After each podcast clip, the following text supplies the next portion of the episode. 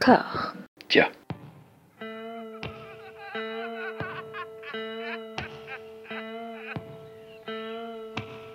And now for something completely different. Would you like to talk about the meaning of life, darling?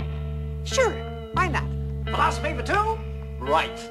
Provided the movement never forgets that it is the inalienable right of every man or woman or woman to rid himself or herself or herself. Agreed. Thank you, brother or sister or sister. Where was I?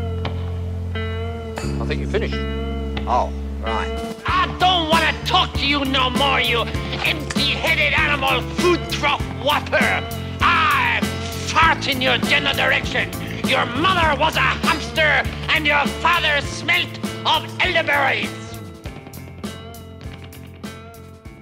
Bonjour à toutes et à tous, bienvenue dans le centième épisode du format Discordia, un épisode qui vous appartient, qui va prendre la forme d'une foire aux questions et qui ne peut que commencer par une salve de remerciements pour vos écoutes, pour votre fidélité, pour votre soutien moral et financier. Euh, il faudrait que je le rappelle à chaque épisode, mais on a un Libérapay, voilà, si vous voulez nous, nous soutenir de façon pécuniaire pour avoir des épisodes en avance et puis quelques petits cadeaux euh, maison, n'hésitez pas. Et avant de prendre toutes vos questions à la volée, je veux également remercier tous les camarades qui m'ont accompagné, suivi de façon assidue dans cette aventure, qui se sont tapés des intégrales à un rythme extrêmement soutenu. Voilà, j'oublie que pour moi, voir plein de films à la suite, c'est pas un problème, mais ce n'est pas le cas pour tout le monde. Et j'en demande beaucoup, beaucoup, beaucoup aux intervenants de Discordia. Je les remercie, je m'excuse aussi parce que c'est, c'est un rythme à tenir et que c'est, que c'est du travail et tout ça pour, pour la gloire. Euh, voilà, vraiment, vous vous, reconnaîtrez, euh, que ce soit les intervenants réguliers ou les invités, un énorme merci à vous. Vous, vous m'avez fait des, des, des cadeaux tous plus somptueux les uns que les autres et euh, je vous en serai éternellement euh, reconnaissant. Voilà, je vais prendre euh, bah, une première question qui, qui revient d'ailleurs un petit peu là-dessus, sur cette question.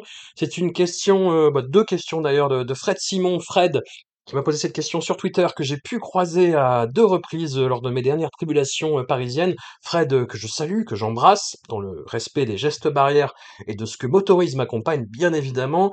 Combien de temps passez-vous sur le montage et comment faites-vous pour vous organiser pour l'enregistrement du podcast, puisque les intervenants ne sont présents, ne sont pas dans un présent dans la même pièce que vous? Alors, grande, grande question, grande question, combien de temps je passe sur le montage? Pas assez. Pas assez, évidemment. euh, déjà, je veux préciser que euh, monteur, c'est un métier, que ce n'est pas le mien. Donc, je fais ce que je peux sur euh, ce, ce logiciel euh, gratuit qui n'est pas le top, qui est Audacity. Alors, la plupart du temps, je demande à tout le monde de, en fait, de s'enregistrer de son côté, avec généralement euh, un backup. euh, voilà, pour les intervenants euh, réguliers de Discordia, Discordia a financé une partie des micros et les a envoyés dans diverses parties de la francophonie, n'est-ce pas? Mais certains bah, se sont débrouillés par leurs propres moyens et je les en remercie encore une fois. Vraiment, je vais finir cet épisode à genoux et ce ne sera que justice finalement. Et tout ça pour vous dire ouais, qu'on s'enregistre chacun de nos côtés dans des conditions euh, bah, comme on peut en fait. Hein. C'est-à-dire que on fait ça en fonction des disponibilités, euh, des emplois du temps euh, de chacun, euh, sachant que moi, dès que je peux, j'essaie de m'enregistrer dans les meilleures conditions possibles, dans un endroit avec une acoustique pas trop dégueu. J'espère que c'est le cas aujourd'hui d'ailleurs. Mais euh, il m'arrive de faire ça euh, au travail, de faire ça dans des salles avec des acoustiques dégueulasses où ça résonne, où euh, le micro est pas très bien branché et je m'en aperçois qu'à la fin et, euh, et voilà, et je rattrape comme je peux. Il y a eu quelques émissions où ma piste son était inaudible et où j'ai tout réenregistré, toutes mes interventions. Ça a été une galère, mais infâme. Voilà, où j'ai même enregi- enregistré mes rires à certaines blagues parce que sinon ça ne marchait pas dans la, continuité. Donc s'il y a un rire qui vous paraît forcé sur un épisode Tsukamoto, sur le premier, pour tout vous dire, bah c'est normal. Voilà. Et puis, bah, on se réunit euh, sur une room euh, qui peut accueillir un certain nombre de personnes de façon euh, illimitée et qui servait aussi bah, de, backup, d'en- d'enregistrement de secours. Et j'avoue que j'ai fait pas mal de montage à partir de ce backup. C'est pour ça que vous avez des, sons d'épisodes qui, des sons d'épisodes qui sont pas terribles parce que j'ai fait bah, sur ce son de secours qui est, qui moins bon que si on avait toutes les pistes mélangés et nettoyés ensemble, mais il y a des semaines où j'ai pas le temps. Où j'ai pas le temps, mais j'ai envie de sortir l'épisode, voilà, c'est comme ça. Parce que ça ça me fait c'est un peu couillon, hein, mais en même temps, voilà, j'ai l'impression que c'est un peu le deal, comme ça peut l'être avec les les auditeurs du podcast Nanarland qui savent que le son est pas ouf, mais que euh, derrière il y a un rendez-vous, euh, voilà, avec lequel vous vous sentez euh, en, en symbiose, euh, en sympathie. Voilà, j'espère que c'est le cas pour Discordia, et j'espère que le son, euh, voilà, est quand même euh, un, un, un petit peu un petit peu correct. Voilà, que ça vous écorche pas trop les oreilles. Moi, j'ai écouté des vieux épisodes, là, j'ai réécouté le premier Wes Craven, putain, ça m'a, ça m'a fait mal pour vous, et j'en suis désolé, mais je vous promets que euh, la plupart du temps, je fais ce que je peux, et j'essaye de faire le truc le plus propre possible. Il m'arrive aussi de me rendre compte, uniquement à la diffusion et même pas sur le moment, je sais pas pourquoi, qu'à tel moment il y a un écho, ou qu'une piste est décalée, et, j'essaye de rattraper la plupart du temps quand on me le fait remarquer, de, euh, de réuploader l'épisode en douce. Je, je fais ce que je peux. J'espère que ça vous va. Voilà, c'est, il y a beaucoup de passion avec ce que ça implique de maladresse. Et j'espère que vous ne m'en tenez pas trop rigueur. Je, je sais qu'il y a beaucoup de, gens qui m'ont fait des remarques, bah, la personne qui fait la question d'après notamment. Et, elle a raison, parce que pour les professionnels du son, c'est, innommable d'entendre euh, Discordia, et j'en suis conscient et j'en excuse. Mais euh, voilà, je, je, fais un peu comme je peux. euh, Je pourrais espacer les épisodes, mais en même temps, c'est un, un temps dans ma vie frénétique euh, qui, qui me fait du bien. Et euh, voilà, c'est ce, ce, bien implique de vous faire du mal aux oreilles parfois. Et donc, la personne en question qui m'avait fait remarquer que le son était pas ouf, c'est quelqu'un qui a comme pseudo euh, Latichot et qui me dit Hello, l'idée du FAQ est sympa, effectivement. C'est, l'idée vient pas de moi, mais, euh, mais c'est cool. Et puis ça permet de, de partager, ça c'est sympa. Je n'ai pas de questions pour l'instant. Ah si, une me traverse l'esprit. C'est une personne de contradiction, l'artichaut, j'aime bien. Je, voilà, je me disais, une émission sur Monty Python serait pas mal.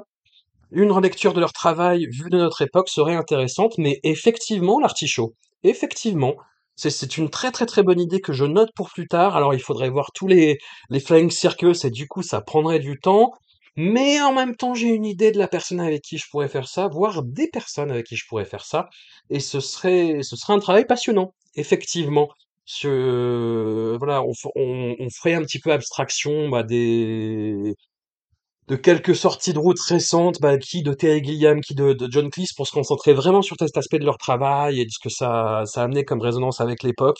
On parlerait, je pense aussi de, bah, de quelque chose d'assez euh, fondamental, je pense, pour comprendre ce travail qui est euh, Autobiographie d'un menteur de Graham Chapman, le livre où Graham Chapman euh, bah, revient sur son parcours personnel et professionnel et ce qu'a impliqué euh, voilà bah, la série Flying Circus euh, dans le paysage anglais de l'époque. Et voilà, c'est un bouquin qui est passionnant, qui est hilarant et qui a été adapté en dessin animé, bizarrement.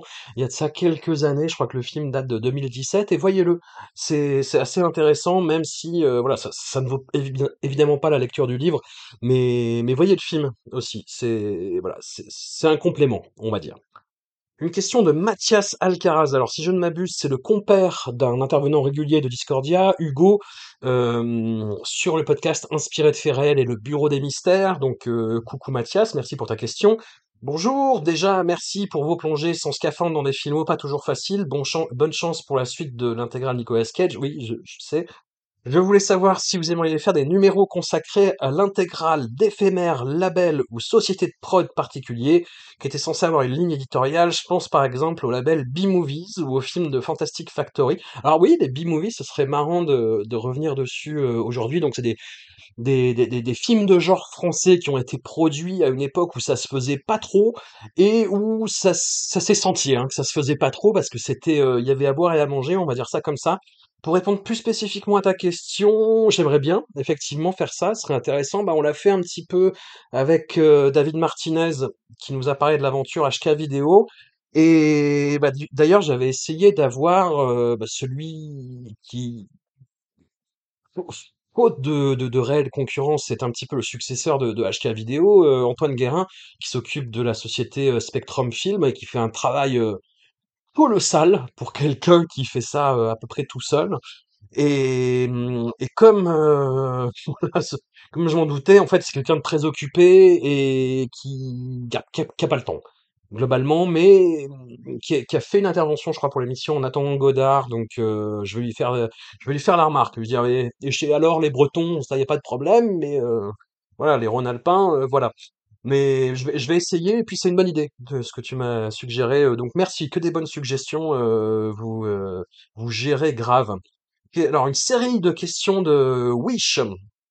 Quid de ton marathon Dexter mentionné dans un vieux tweet?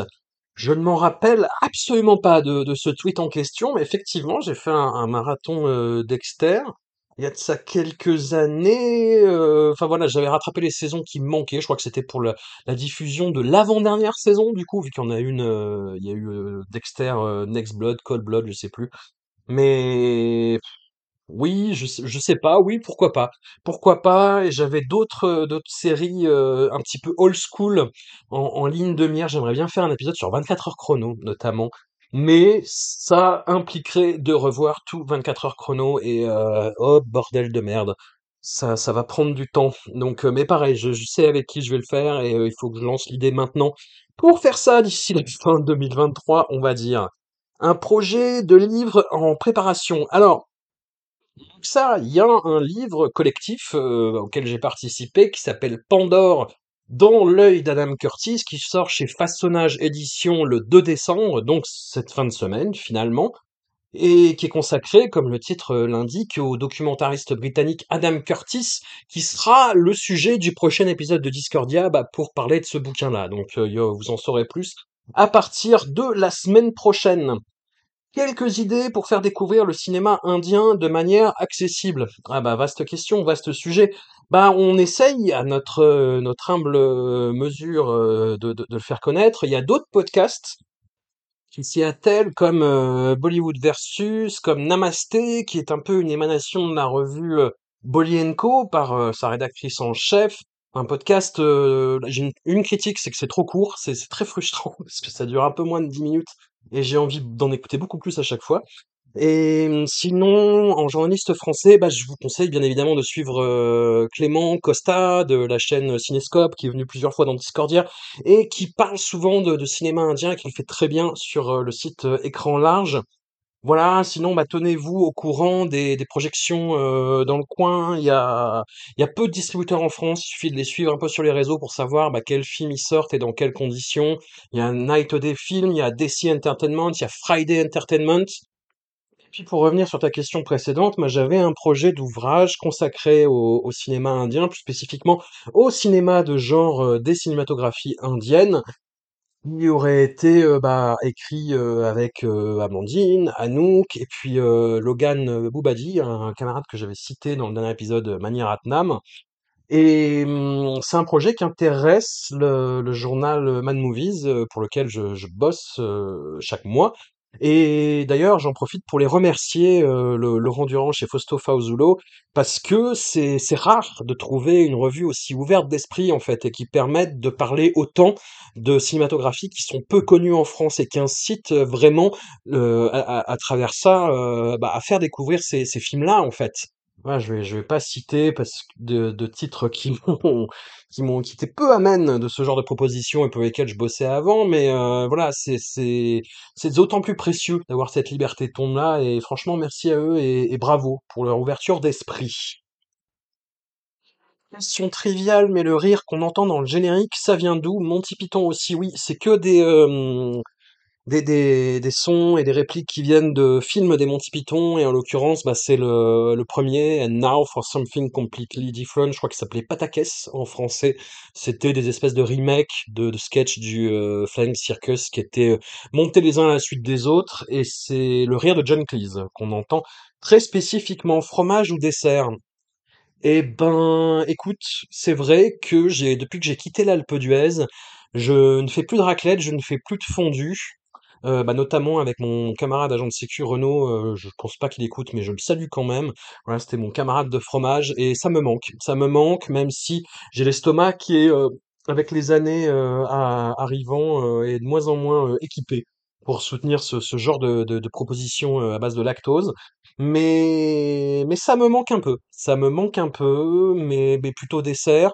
Slip ou pyjama, euh, ce boxer short. Voilà.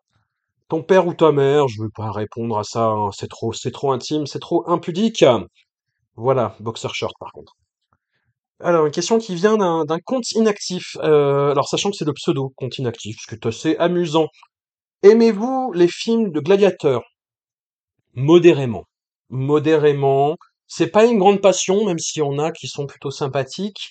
Avez-vous déjà été dans une prison turque? Non. Non, tout simplement parce que euh, je ne sais pas si j'ai déjà eu l'occasion de le dire. Je ne pense pas, parce que ça n'aurait pas vraiment de rapport avec la choucroute, mais je ne prends pas l'avion.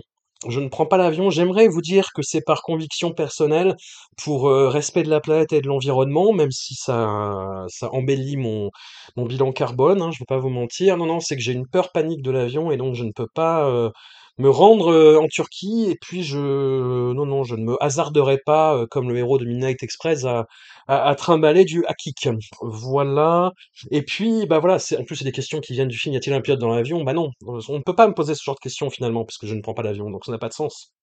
Quelle intégrale de Discordia a été la plus sacerdotale? Eh bien, bah toutes les euh, toutes les intégrales qu'on fait en fait, hein, c'est que ce soit De Niro.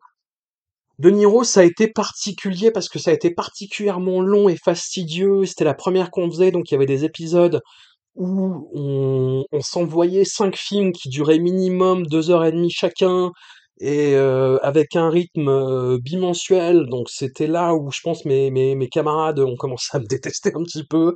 Euh, donc ça a été un peu compliqué. Puis il y avait des épisodes où on se faisait huit films d'affilée. Enfin, ça n'avait aucun sens.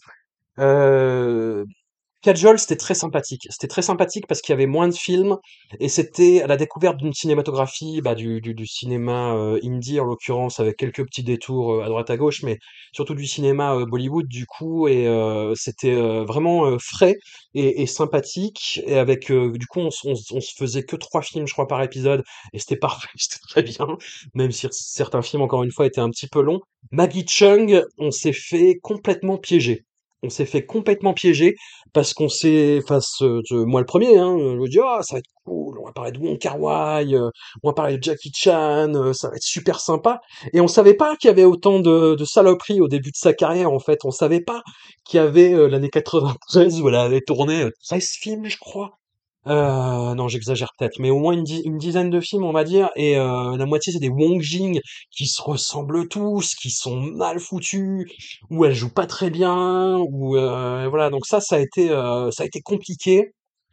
Et Nicolas Cage, je crois qu'il y a une question plus tard, donc j'y reviendrai. Mais voilà, c'est, disons que les, les, les intégrales, c'est toujours très très compliqué. Les intégrales de comédiens, c'est, euh, compliqué, mais c'est passionnant.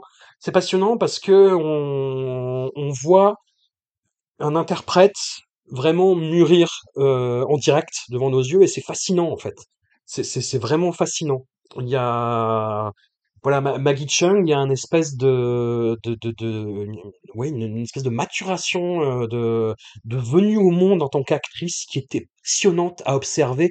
Bah d'autant qu'en plus on a eu une clé de décryptage et pile à l'épisode où il fallait du camarade Arnaud Lanuc qui, qui nous apportait euh, bah, une, clé de compréhension de la carrière de Maggie Chung. Donc vraiment, il y a, enfin, voilà, de, de temps en temps, il y a un alignement de planètes parfait qui fait que, que ça se passe bien et qu'on a les bonnes clés pour comprendre. Et des fois, on est complètement livré à nous-mêmes et on comprend pas ce qui se passe. Mais euh, ouais, les intégrales de, de comédiens, d'interprètes, c'est le plus compliqué, hein, très très honnêtement. euh, c'est très très très compliqué et je pense ce qui a été le plus pénible aussi, ça a été de revoir euh, les films de, Kim Ki-duk. De les revoir tous d'affilée parce que ce sont des films très très durs et où il y a bah, cet aspect qu'on a souligné dans les deux épisodes. hein. C'est un, un cinéaste qui a une euh, fascination très équivoque pour, euh, pour le viol, hein, pour la domination masculine, et qui ont fait un outil narratif. Et c'est quelque chose qui est très, très, très désagréable à observer. Ça participait, moi, à l'époque où j'ai découvert ces films, de leur côté euh, brutal, de leur côté, euh, voilà, qui te, qui te reste en mémoire, parce que c'est quelque chose de très dur, et que moi, j'étais dans ma jeune vingtaine, et c'est à une époque de ma cinéphilie où j'avais envie de me prendre des chocs cinématographiques, où j'avais envie d'être brutalisé et mmh, c'est pas qu'il y avait pas encore ce ce ce cette vague MeToo, parce que déjà à l'époque c'était des choses qui étaient très dures à regarder. C'est pas ça, c'est que les films, ben, heu, déjà je les regardais pas tous d'affilée. J'en découvrais, heu, 1, 2 max par an et donc je voyais pas ce ce schéma, ce pattern se se se répéter de façon aussi claire qu'en regardant, heu, 10 films en une semaine. Voilà, c'est et de de faire cette intégrale, heu, là, ça a été quelque chose de ouais, je crois de très, très pénible, de très dur. De très dur, heu, bah, tant pour, heu, Véro que pour Xavier et j'en profite pour, heu, pour m'excuser auprès d'eux, heu, voilà. Ensuite, des questions de de Luc Nagasaki. Bonjour à toute l'équipe. Oui, c'est un un petit peu, décevant qu'il y ait ait pas tout le monde, mais après, c'est la fin d'année est compliquée tout le monde et c'est très dur de de rassembler tout le monde et il y a pas mal de de questions, heu, voilà, auxquelles les autres ne enfin, auxquelles Mathieu, Anouk, Amandine, heu, pourraient pas répondre parce qu'ils sont pas là sur tous les épisodes et heu et voilà donc heu, bah, voilà, je leur fais quand même des bisous eux qui sont là euh, depuis le début, euh, voilà, euh, Max d'Hollywood, je m'étais dit que je me lançais pas là-dedans parce que sinon j'avais oublié des gens. Elodie, Elodie, en fait, c'était ma la camarade avec qui je faisais de la, de la radio. On a fait une matinale sur Radio Campus Grenoble pendant des années et c'était c'était compliqué parce qu'il fallait se lever tôt et et en plus moi je pour reprendre l'expression de de Karim de Shitlist, euh, j'étais très, je, je consommais beaucoup de séquoia euh, à l'époque et, euh, je commençais pendant le pendant la matinale, quoi. Donc euh, c'était c'était encore plus compliqué pour attaquer les journées après, mais c'était un moment moi que je chérissais vraiment où on partageait euh, beaucoup de choses, on passait de la musique, où on parlait de littérature, d'actualité, de politique, de cinéma, de séries, beaucoup. Et c'est pour ça que j'ai eu envie de faire ce podcast et j'aimerais en faire plus avec elle. Elodie, je t'embrasse très très très très fort. Je, je salue tous les intervenants réguliers aussi, euh, Hugo, Jérémy, évidemment, euh. Euh, voilà, je- je- j'en oublie sans doute et, euh, et putain, j'avais dit que je faisais pas ça pour aliéner personne. Mais merde. Alors, François, toi qui es en première ligne sur le sujet, que penses-tu des réactions du cinéma français à la crise de fréquentation des salles? Alors, très spécifiquement sur, euh, moi je parle uniquement en fait des comédiens et des comédiennes et réalisateurs, réalisatrices qu'on a pu entendre sur le sujet. euh, je n'ai vu que, pour être tout à fait honnête, que bah, ce, que- ce qui ce qui en est sorti sur les réseaux sociaux, c'est-à-dire bah, des phrases très maladroites qui voulait euh, à la fois stigmatiser les plateformes et puis dire au public euh, qu'il n'était pas assez curieux et que le cinéma français c'est formidable et bougez-vous le cul bordel. Voilà vraiment je schématise, je schématise et en plus ça me fait mal au cœur parce que dedans il y a Roche Dizem qui est un acteur que que j'adore qui fait une année mais incroyable. Roche Dizem en 2022 mais c'est c'est incommensurable ce qu'il fait. Je je sais pas si vous avez vu, heu, j'en ai pas assez parlé et d'ailleurs j'aimerais bien inviter, heu, Thierry Peretti, heu, dans Discordia pour faire un épisode juste sur sa filmo à lui. Enquête sur un scandale d'État, mais Roche Dizem dans Enquête sur un scandale d'État, mais s'il a pas, heu, le César, mais c'est le c'est le plus grand scandale des Césars depuis, depuis l'an dernier, on va dire. Non, et pour revenir sur, sur la question, je trouvais ces réactions-là très maladroites. Et globalement, il y a beaucoup, beaucoup de maladresse dans, euh, dans le panorama du cinéma français par rapport à la situation. Il y a beaucoup de précipitation aussi, parce que ça faisait état euh, d'une baisse de fréquentation qui est en train d'être plus ou moins, bon an, mal an, résorbé avec les chiffres des dernières semaines. Donc voilà, beaucoup de précipitations, beaucoup de panique, beaucoup de réactions à l'emporte-pièce qui sont alimentées par les médias, et je, je m'inclus dedans, hein. Euh, en, tant que, journaliste, euh, moi j'en ai fait état dans des papiers que j'ai pu écrire pour Mad Movies, donc euh, moi, je suis complètement fautif là-dedans aussi. Et même si j'essaye du coup d'avoir un peu plus de recul sur le sujet. Et puis surtout, en fait, moi ce qui me, tu dis en première ligne, bon, euh, je- voilà, je, je, je travaille comme euh, comme opérateur et, comme caissier, donc euh, et puis dans dans une ville maintenant de de moins de dix mille habitants, donc c'est de la première ligne qui est pas vraiment représentative, parce que c'est un cinéma euh, de proximité euh, avec une programmation qui essaie de, de ménager la chèvre et le chou entre la RSC et le grand public, on va dire, avec un public d'habitués euh, qui est beaucoup plus euh, curieux, euh, cinéphile et bienveillant qu'au cinéma où j'étais avant à l'Alpe d'Huez, sachant que l'Alpe d'Huez c'est très particulier, hein. C'est une station de ski, c'est euh, c'est un espèce de club med géant où les gens sont euh, généralement de passage et où ils viennent là bah, pour occuper le temps avant d'aller bouffer. Et donc le cinéma, voilà, c'est c'est c'est c'est vraiment un bouche-trou quoi. Et non, non, moi j'aimerais bien qu'il y ait plus de, mmh, de réactions, euh, je sais pas, de, ouais, d'e- d'exploitants, mais même dans le, il y, a eu des gens du milieu de l'exploitation qui se sont prononcés sur le sujet et c'était pas très heureux. Ce qu'a pu dire euh, le représentant euh, de, de, de Pathé, bah c'était pas, c'était pas, super, hein. Mais mmh, voilà, de, de, de faire vraiment un, comment dire, d'avoir des réactions plus panachées en fait, de, de faire une photographie de terrain qui soit plus représentative de ce qui se passe, de la réalité du milieu, de mais c'est compliqué hein, c'est très compliqué, surtout qu'on est sur une espèce de diminu- diminution du temps de l'attention et où il faut faire tout tout très vite et il faut que tout se retrouve sur les réseaux sociaux pour être commenté derrière, donc euh, voilà, c'est voilà, tout, tout, tout ce que je peux te dire et ce qui sera au diapason en fait de, de ça, c'est que ce qu'on en a vu, c'était pas ouf. Voilà. Mais ce qu'on en a vu, encore une fois, ce n'est qu'un condensé qui n'est pas représentatif du tout de la réalité du terrain et, et c'est dommage. Peux-tu l'observer de ton point de vue sur le terrain? Bah, enfin, j'ai un peu répondu. J'observe des trucs, mais qui ne sont pas du tout représentatifs. Tu vois, le, avant de trouver ce nouveau boulot euh, de, dans, dans une ville de moins de dix mille habitants, euh, j'allais au multiplex de Grenoble. Euh, j'y suis allé bah, pendant les mois euh, la dernière saison jusqu'à ce que je commence mon nouveau boulot, donc de début mai à mi-octobre, et j'ai vu le public revenir. Et ça m'a, et ça m'a, ça m'a, franchement, ça m'a galvanisé en tant que spectateur, quoi. Mais, du, voilà, d'un d'un point de vue juste d'usager de multiplex de province, ce qui est absolument pas du tout représentatif. Mais par ailleurs, j'ai pu voir, bah, lors de mes escapades un petit peu dans d'autres villes, que le public revenait aussi, et puis qu'il y avait des espèces de niches qui se créaient. C'est-à-dire que par curiosité, je suis allé voir des choses qui marchent, qui sont pas assez observées autrement, justement, que par de la réactionnite sur les réseaux sociaux, c'est-à-dire ben les projections de, films indiens, hein, vous savez, c'est mon antienne, mais aussi des projections de, de longs métrages d'animation japonais. Euh, que ce soit One Piece, euh, Jujutsu Kaisen ou euh, De- Demon Slayer, c'était l'an dernier, je crois.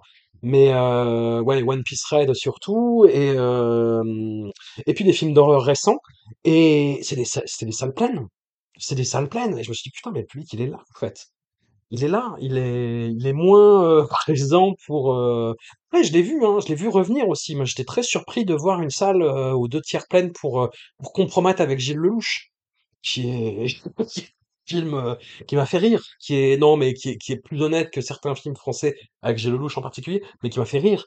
Euh, voilà, j'étais très surpris de voir euh, une salle, euh, bah, que ce soit euh, Revoir Paris ou Les Enfants des Autres, pareil, qui était à moitié pleine, euh, un après-midi de semaine, euh, voilà. Je, je pense que le public revient. Je, je, je- de ce que j'observe, moi, à ma, à ma petite échelle, euh, voilà, le public euh, rhône-alpin euh, de la région grenobloise revient.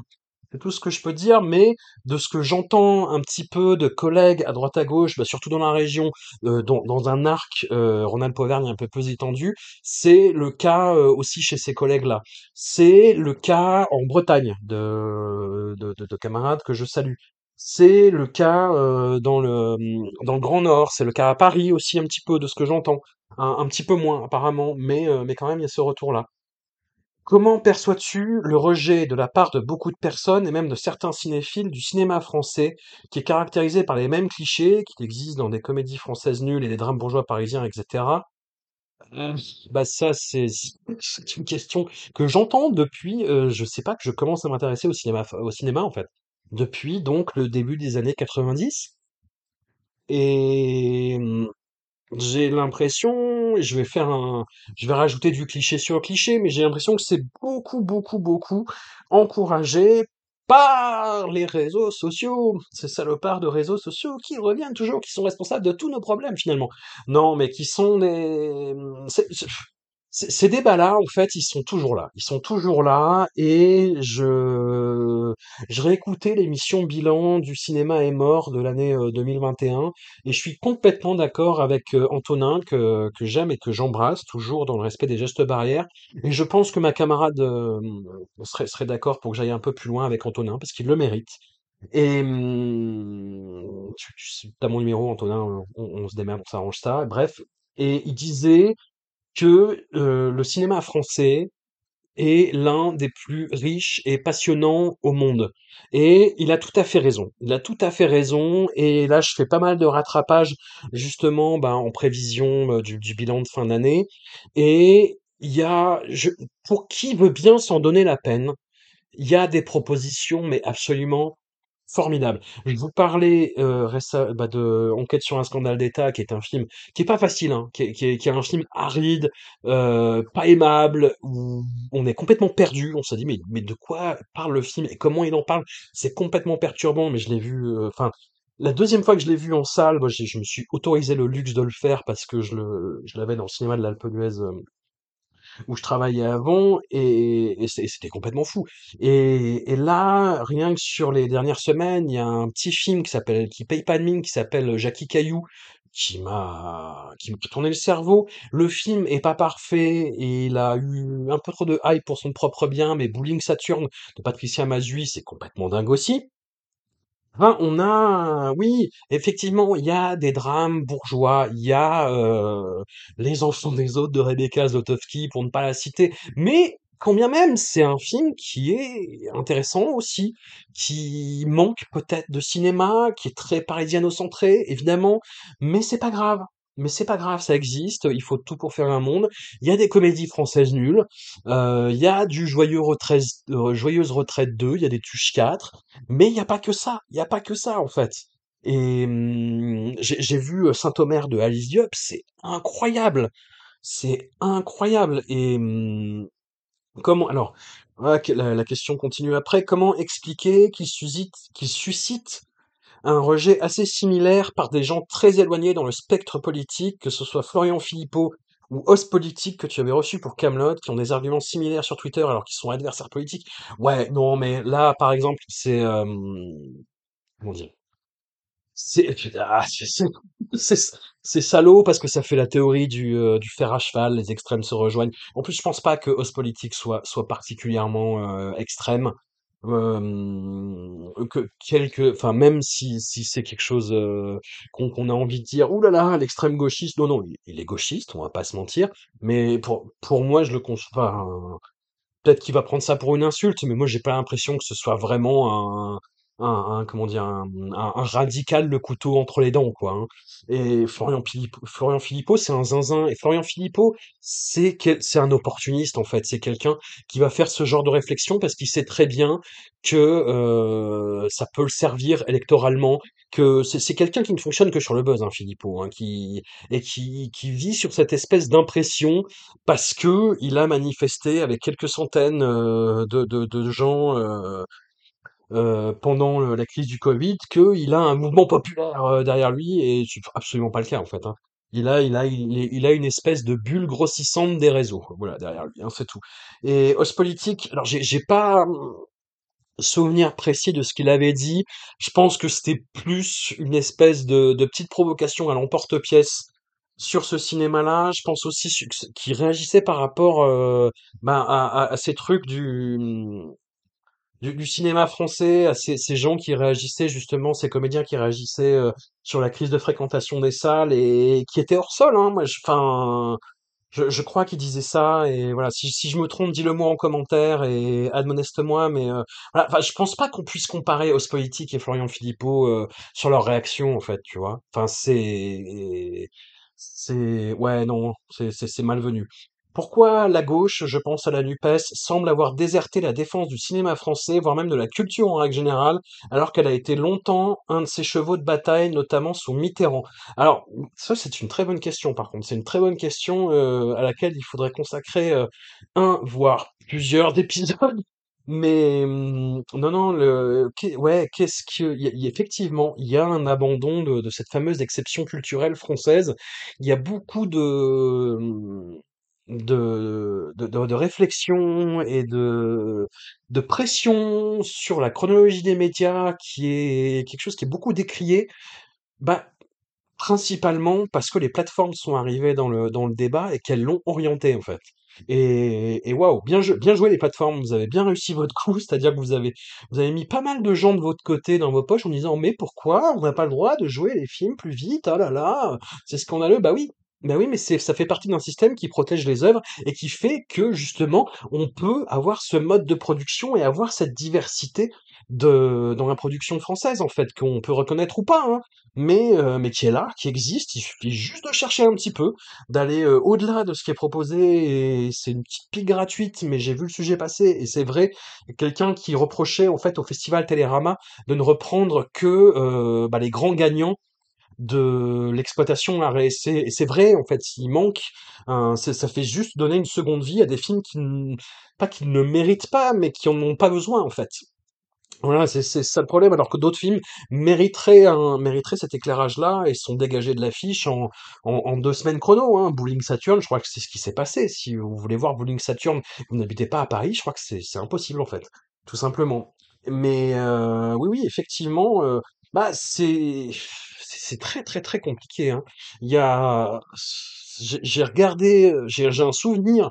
Putain, c'était il y a peu de temps pourtant la présidentielle, hein, mais euh, j'avais regardé les programmes culturels de, de tout- toutes les candidatures et je crois qu'il y avait effectivement que euh, du côté de la gauche que ça parlait un petit peu de, ces sujets-là et encore ça le faisait de façon très très superficielle. Il y avait c'était sur la la, la, la défense du, du statut euh, d'intermittent, il y avait sur la reconsidération du statut d'auteur, sur la protection justement euh, de, de, de, ces choses-là, mais ça restait euh, sur la surface. En fait, il y a beaucoup de thématiques qui sont euh, fondamentales et je veux dire, on, on a on a une chance quelque part, c'est d'avoir des gouvernements successifs là depuis quelques années qui ou qui, mettent des espèces de ministres de la culture fantoches qui vont, euh, vous savez, c'était cette fameuse, euh, ce fameux off de, de François Hollande à Fleur Pellerin qui avait été capté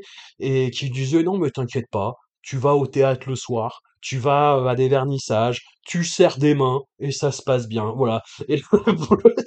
Et, on a des ministres de la culture qui ne font que ça en fait depuis, euh, bah, depuis, depuis ce temps-là en fait et puis même avant, hein. C'est-à-dire qu'il y a eu quelques tentatives de, de, de réforme ou net, mais ça a été vraiment pas grand-chose. Et toutes ces questions-là sont laissées un petit peu à l'abandon. Et, hum, et voilà, ce qui fait que ce système, pour l'instant, de préservation du cinéma français, des spécificités de production, bah, tient un petit peu en place, la chronologie des médias aussi, mais euh, pour combien de temps? Pour combien de temps, c'est une bonne question. Et effectivement, la NUPES, je, la NUPES m'exaspère en ce moment. Le, enfin, en ce moment, depuis qu'elle existe, depuis les législatives, grosso modo, le, c'est, c'est, tellement une tannée d'être de gauche en, en France depuis quelques années, en fait, parce que les gens qui nous représentent sont des pignoufs, sont des, des matamores, sont des matuvus, sont des gens qui ne comprennent pas, en fait, les moyens de communication euh, contemporains. Quand j'observe en fait la NUPES depuis euh, son arrivée au Parlement, en fait j'ai l'impression d'observer les, euh, les démocrates ou les animateurs de, de talk-show américains quand, quand Trump est arrivé au pouvoir en 2016. C'est-à-dire qu'ils étaient complètement désarmés par ce qui se passait en face, et au lieu d'avoir une espèce de stratégie de combat vraiment efficace, ils étaient là en faisant... Euh, voilà, en disant, bah, regardez, regardez, regardez. Bah oui, oui, on regarde, on sait en fait. Et, vous, qu'est-ce que vous proposez concrètement? C'est quoi l'alternative en fait? Allez- Allez-y, montez au créneau. Ayez une stratégie qui dépasse juste l'agit-prop de carnaval en fait. Euh, arrêtez de faire juste des coups d'éclat qui, qui ne servent à rien, si ce n'est vos, enfin, ali- alimenter le, le clivage dont se nourrit l'extrême droite. Enfin, vous me faites chier, vous me saoulez la, la NUPES. Bon, euh, excusez-moi, pardon. Alors, question de, de Boy, je, je passe à autre chose. Bonjour Discordia, d'abord merci pour ce podcast qui m'a fait découvrir tant de choses passionnantes, mais merci, merci Queenie Boy, merci à toi. Ma question porte sur le cinéma indien. Ah bah super. Comment expliquer le manque d'édition DVD et de projection dans des cinémas d'art et essai en France actuellement? Bref, tout ce qui pourrait permettre à des cinéphiles classiques d'avoir plus facilement accès à ce cinéma, à l'instar du cinéma HK, donc de Hong Kong.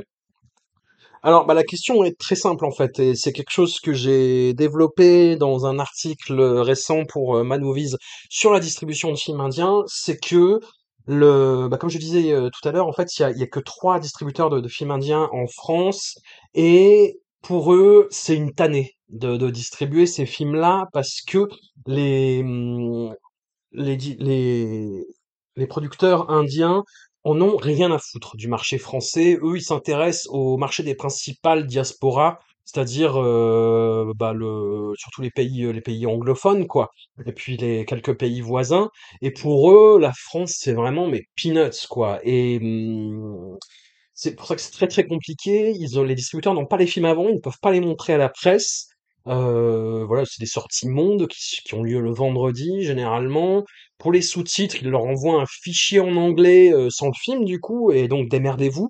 C'est pour ça que bah il y a beaucoup de gens qui relèvent des fautes dans les sous-titres français, mais c'est pas de la faute des, distributeurs qui font ce qu'ils peuvent en fait. C'est-à-dire que des fois, euh, t'as bah, quelqu'un en l'occurrence qui a, qui a dû faire le sous-titre d'un film en catastrophe pour une projection euh, à Grenoble, qui m'expliquait voilà pendant tout le film il parle de bike et je ne savais pas si c'était de vélo ou de moto en fait concrètement. Et j'ai eu de la chance, je me suis dit bon ça doit être des motos parce que c'est des loupards, mais euh, mais voilà j'ai eu de la chance. Il y a ce genre de truc en permanence. Il y a des films où il y a des sarcasmes du second degré et bah faut deviner en fait ce qu'ils veulent dire. C'est c'est hyper compliqué et au-delà de ça, les distributeurs de, de films indiens en France n'ont les droits que pour une durée très limitée. Généralement, c'est trois mois. Et encore trois mois, c'est dans le meilleur des cas. C'est euh, dans le cas de, Triple R, en, en- en l'occurrence, qui était un gros film de 2022 qui a eu une exploitation euh, assez prolongée en plus, parce qu'il y a eu un petit peu de bouche à oreille. Et c'est toujours sur les mêmes euh, circuits de, de multiplex, en fait, dans les villes où il y a des populations de, diaspora, surtout majoritairement euh, tamoules, en en France, voilà, du, du fait des liens euh, de la France avec l'Inde, avec les cinq comptoirs. Et hum, donc, euh, et surtout, en fait, il n'y a pas du coup de, de possibilité de- d'exploiter les films plus que trois mois, et il n'y a pas de sortie su- sur support physique, en fait. C'est ça le drame. Alors après, ça, on peut se rattraper un petit peu par les plateformes. Le, le meilleur moyen, et c'est, j'ai pas un discours farouchement anti-plateforme, mais c'est par rapport à toutes les questions que vous abordez. C'est vrai que c'est des choses qui sont un peu problématiques à ce niveau-là, mais hum, ce qui, voilà, le meilleur moyen de découvrir les cinémas indiens en ce moment, c'est sur Netflix et Amazon Prime, qui sont les principaux pourvoyeurs de films récents. Alors, quand je vous dis ça, c'est pareil avec des conditions de visionnage qui sont pas toujours au top, surtout sur les sous-titres, sachant que sur Prime, la majeure partie des sous-titres c'est en anglais exclusivement, et que sur Netflix, euh, ça c'est un autre euh, sujet de, de polémique et de débat, mais les sous-titreurs euh, sont euh, contactés et travaillent dans des conditions qui sont pas possibles, et donc ils font ce qu'ils peuvent. C'est pas le, le, le, le- le- leur, leur travail à eux qui est à mettre en cause, mais les conditions de travail dans lesquelles on les fait bosser qui font que euh, bah, les sous-titres qui sont sont pas toujours très bons, quoi. Voilà. Et, et donc euh, malheureusement, on n'a pas forcément grande latitude pour pour bouger les choses parce que c'est euh, c'est quelque chose de très très compliqué. Et, hum, et même au niveau des, des distributeurs, les distributeurs, il faut qu'ils rentabilisent des, des films qui payent parfois assez cher. Donc, ils visent bah, les multiplex où ils ont repéré que ça marchait. Et euh, bah, avec fois quelques petites exceptions, euh, Triple R, euh, moi j'ai eu la, la- la personne qui s'occupait de la, la distribution, euh, que je salue, euh, si tu me, si tu m'écoutes, et qui me disait, moi j'étais ravi quand le MK2 euh, bibliothèque m'appelle derrière et me dit bah je veux le film, bah c'est super. Parce que c'est une salle qui était jamais arrivée à avoir, mais c'est sur un film où il y a eu un bouche à oreille, où par ailleurs le réalisateur S.S. Rajamouli était plutôt connu grâce encore une fois au fait que Netflix ait, euh, accueilli en son sein euh, ses films précédents, bah, surtout les deux Baobali et puis Iga pendant un certain temps, mais euh, mais voilà c'est très très compliqué. Et puis surtout, euh, le, tu, tu parlais de, cinéma à réessayer, mais ce qui est très compliqué, c'est que en plus tous les films indiens ne sortent pas en France. Ce qui sort, c'est l'équivalent peu ou prou des blockbusters. Quand ces distributeurs de, films indiens sortent des films un petit peu plus euh, euh, modestes, un petit peu plus discrets, qui tombent justement sous l'appellation réessayer, bah le public ne se, déplace pas en fait, et ça leur donne pas envie de continuer.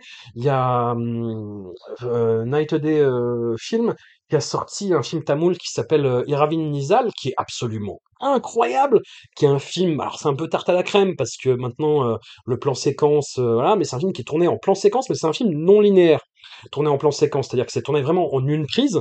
Et j'ai essayé de voir où ils ont pu couper, et je pense qu'ils sont pas coupés, en fait, c'est vraiment une prise, mais avec des flashbacks, avec des changements de décor qui sont complètement incroyables. Enfin, je pense que les, à la fin de la prise, tout le monde d'apoplexie euh, et, dort pendant trois jours, tellement le truc est intense, et tellement le truc est fou.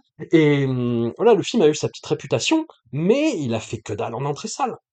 Et ça donne pas envie de persévérer. Et, euh, et, c'est trop compliqué pour un, distributeur français, vu comment en plus les toutes les cinématographies indiennes se développent, en plus de, de Bollywood, qui est pas forcément l'industrie la plus versée sur le cinéma d'auteur.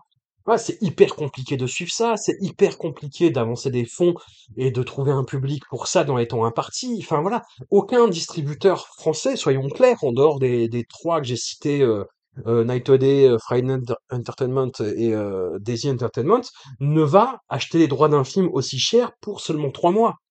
Enfin voilà, c'est pas rentable, c'est pas viable. Donc c'est voilà, compliqué. Il y a il y a des moyens alternatifs. Euh, voilà, le, téléchargement, pour ne pas le citer, mais toujours ce même problème en fait d'a- d'accessibilité, c'est-à-dire que bah déjà quel film, dans quelles conditions, euh, bah voilà, on est quelques journalistes en France, mais vraiment euh, sur les, Eh, on commence à arriver sur les doigts de deux mains maintenant à traiter un petit peu le, sujet des cinémas indiens, mais hum, voilà déjà vers quel film se tourner euh, et dans quelles conditions? Enfin voilà, quand on lit pas l'anglais, bah eh ben, faut oublier, je pense. Hein. Donc c'est très compliqué. J'espère que ça va un petit peu se, décanter à l'avenir, mais pour l'instant c'est pas gagné. Pour l'instant c'est pas gagné. Voilà, faut attendre qu'il y ait des gros hits euh, qui se dégagent sur les plateformes, euh, je sais pas, ou qui qui qui est plus de lobbying. Mais putain, on n'est pas beaucoup, mais on en fait du lobbying. Hein. Voilà. Alors une question de Lou Bloom. Bah encore sur le cinéma indien. Hein. Désolé pour ceux qui aiment ça, mais hey, en même temps c'est Discordia. Je pense que maintenant vous savez euh, où vous êtes. Alors, euh, Lou Bloom, pourquoi n'aimez-vous pas Sexy Torse Poil Tiger?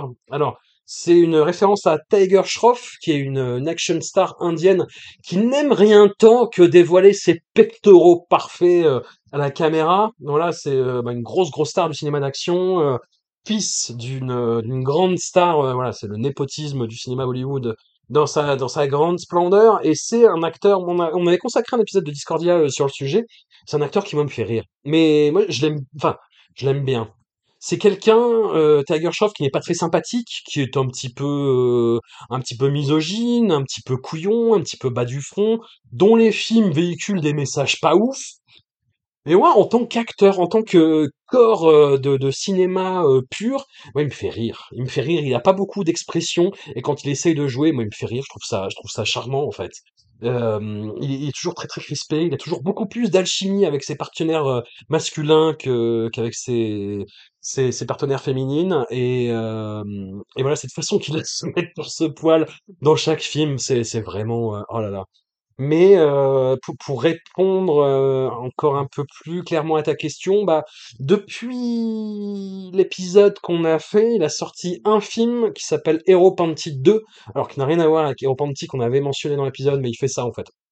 Il a des espèces de sagas. Après ça c'est très indien aussi. C'était très hongkongais d'ailleurs d'avoir des, des espèces de sagas, mais où les films n'ont rien à voir les uns avec les autres si ce n'est des acteurs qui reviennent dans des rôles qui se ressemblent plus ou moins, on va dire, voilà. Et Panty, c'est un espèce de, truc de super-héros, euh, enfin de super-agent secret. euh, c'est, oh là là, putain, mais c'est nul, oh là là, c'est consternant. Les scènes d'action sont drôles. Tiger Shroff essaye de faire l'acteur comique et euh, oh, c'est presque touchant tellement il n'y arrive pas, mais euh, non, c'est pas, pas bon, hein, c'est pas bon. Euh, sinon, sérieusement, j'ai l'impression que vous choisissez des sujets que vous n'aimez pas, genre vous aimez vous torturer un peu. Un peu, on va pas se mentir, mais c'est c'est aussi le, le, le- comment dire, un, peu la base du, du sujet, euh, enfin de, de Discordia en fait, c'est le de débattre de, des- sur des sujets qui moi parfois me laissent un petit peu perplexe. Avec des gens, euh, je, sais qu'ils aiment bien ces sujets-là et j'ai envie de m'expliquer avec eux. J'ai pas, hum, alors je- il y, a eu des exceptions. Il y a eu notamment euh, le, deuxième épisode sur SS Rajamouli, l'épisode sur Triple R mais c'était un, point de désaccord, je pense vraiment, enfin, mais de et, d'incompréhension euh, mutuelle. Euh, et je, m'en excuse euh, à Xavier, j'en profite euh, parce que c'était pas, ça n'a pas été agréable pour lui et je, suis pas, je suis pas là euh, pour mettre les gens, euh, je suis là pour que les gens soient bien en fait. Vraiment, euh, quand je dis dans une conversation apaisée, c'est ça le, le, truc vraiment. Et là, ça n'a pas été le cas et je le regrette. J'ai demandé si s'il voulait que j'enlève l'épisode, mais non, non, non, il a, il a, pas voulu, c'est tout à, tout à son honneur. Mais non, non, mais le, le, le but justement, c'est de débattre et de d'essayer de de- d'essayer de comprendre et de, de, de et de dépasser en fait l'invective sur les réseaux sociaux. C'est aussi une réaction euh, beaucoup par rapport à ça et d'essayer d'avoir une voilà une, une, conversation construite autour de, de sujets euh, où, où parfois c'est c'est c'est c'est moi qui aime quelque chose et contre contre toute attente et que j'ai envie de défendre en fait. C'est c'est c'est aussi ça, même si c'est c'est un petit peu plus rare, j'avoue. Voilà. Ensuite, Eunice de Cat. Coucou, coucou Eunice de Cat. Que pensez-vous de la littérature transgressive de Dennis Cooper et Poppy Z. Bright? Alors Poppy Z. Bright, je suis un peu emmerdé parce que je n'ai lu qu'un livre euh, de, de lui. C'est euh, l'espèce de, biographie euh, non autorisée et en même temps cautionnée par, par Courtney Love. Et le, hum, alors je te dis ça, c'était il y a 20 ans, hein, donc j'en ai un souvenir assez vague. Mais de, du souvenir que j'en ai, la traduction française était pas ouf, était un peu gratuite et rentre dedans et genre euh, punk, mais moi punk qui me saoule. Et j'avais trouvé ça Heu, je alors je suis pas un fan à tout craint de de Nirvana, même si j'étais là quand Nirvana a explosé et c'était un putain de phénomène culturel comme j'en ai rarement connu. Et et si, si, enfin après j'ai écouté le le In Utero surtout, heu, Nevermind un peu, Bleach un petit peu moins et le MTV Unplugged surtout, heu, beaucoup. Donc heu, si j'aimais beaucoup Nirvana en fait.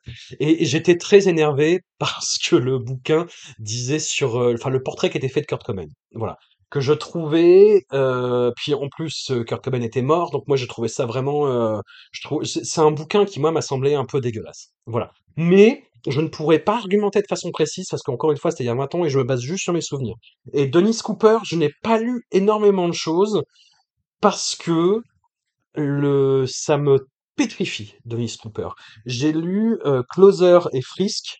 Euh, Frisk, je l'ai commencé en, fran- en anglais et euh, j'ai eu beaucoup de mal à, à décrypter la prose de Dennis Cooper en, en anglais, donc j'ai lu la, la traduction euh, plutôt pas mal de, de qui est un des plus grands traducteurs français, qui s'attaque à toutes les montagnes littéraires en anglais qui soit, et s'il voit un truc insurmontable, il se dit, allez, j'y vais. C'est lui qui a traduit, par exemple, Jérusalem d'Alan Moore, euh, pour vous donner une petite idée, hein, pour euh, ceux qui l'ont lu, et ou le, le, le tunnel de William Gass, enfin, que des trucs impossibles à traduire. Il dit, allez, défi, j'y vais.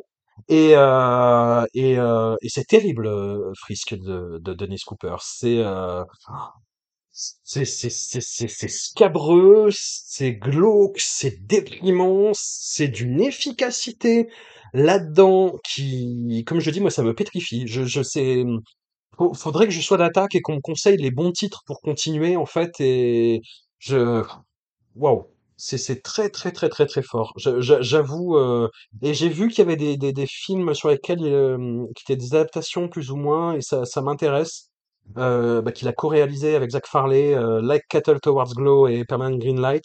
Faut, faut que je m'y penche. C'est, c'est, c'est quelque chose qui, qui m'intéresse, mais qui me fait peur. Qui me fait très, très, très peur. C'est comme euh, Salo de Pasolini, euh, que je n'ai vu que cette année. C'est-à-dire que Dennis Cooper, je sais que ça existe, je sais que c'est super, je sais qu'il faudra que je m'y colle un jour, mais euh, pour l'instant, euh, je me sens pas. Je me, sens pas, j'ai pas pas la force morale, on va dire, pour l'instant.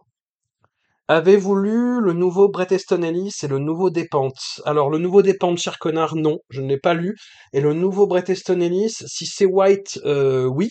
Et on a fait un épisode avec euh, Lelo Jimmy Battista auquel je, je, je vous renvoie, puisque voilà, je pense qu'on avait un petit peu tout dit euh, ce qu'on pensait. Et le genre du rape and revenge, vous ne trouvez pas obsolète, voire même que c'est une projection masculiniste au fond? Bah, bien sûr, évidemment. Évidemment que c'est complètement ça, c'est de l'exploitation euh, pure et simple. Mais alors après, voilà, faut pas tout tout mettre dans le même sac. Il y a des films qui sont plus nuancés que d'autres. Mais par exemple, le fait qu'il y ait eu un remake de I Spit on Your Grave et que ce soit devenu une franchise qui est devenue de plus en plus crapoteuse au, fil des, euh, des épisodes, ça va complètement dans, dans le sens de ce que tu dis, Yonis de 4, c'est complètement ça.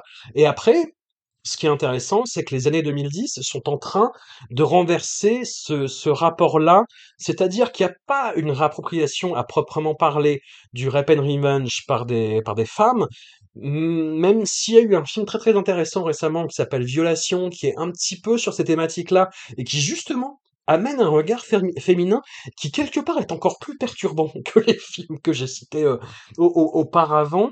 Parce que, mais parce que ça en fait autre chose, parce que ce n'est pas euh, justement dans, cette lignée-là, mais il y a un, comment dire, il y a eu une, une phase en, il y a eu un changement après MeToo qui est clair, net et définitif après 2017 où il y a eu, bah déjà, euh, le cinéma d'horreur a, a pu ouvrir ses portes à des femmes de façon beaucoup plus euh, évidente et beaucoup plus, pas, facile, mais il y a eu beaucoup plus de, de, de réalisatrices qui ont pu mener leur projet à bien euh, qu'auparavant.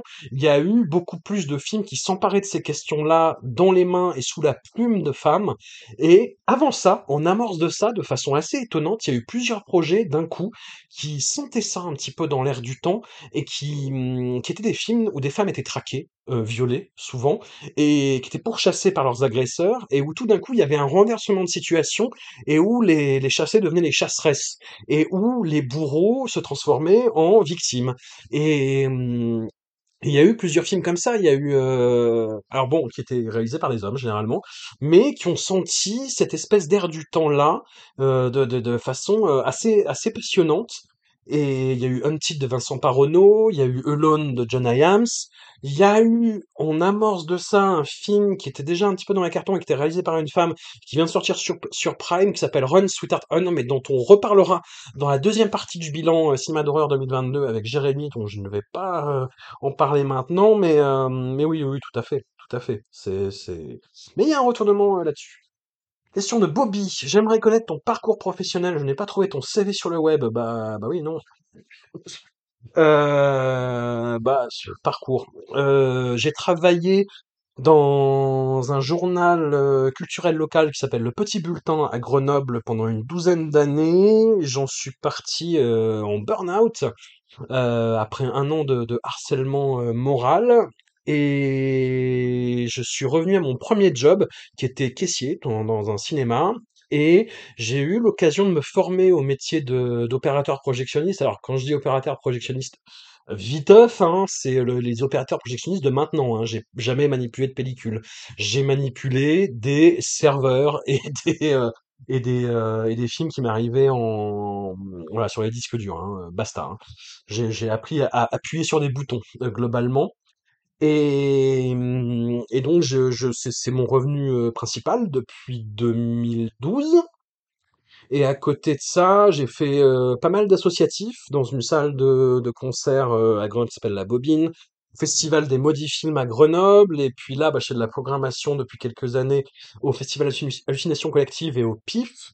Et puis, bah, j'écris pour Mad Movies. Avant ça, j'ai écrit pour euh, SoFilm, où ça s'est fini en de boudin. Euh, j'ai écrit un petit peu pour Vice, quand il y avait des, des super euh, rédacteurs en chef euh, en poste, et je suis parti quand ils sont partis, quand il y a eu une restructuration de la boîte. Et voilà, en gros. Merci pour Discordia et particulièrement pour ton épisode avec Sabrina Calvo sur le cyberpunk qui est sans doute mon émission préférée. Bah tout programme confondu, bah écoute, c'était euh, c'était une super rencontre Sabrina Calvo. Effectivement, je suis très content que que tu soulignes ça. Euh, je l'avais interviewé pour Mad Movies et euh, ça c'était tellement intéressant et j'étais tellement frappé déjà par ses bouquins qui sont absolument euh, passionnants. Vraiment, euh, lisez du, du Sabrina Calvo, c'est super.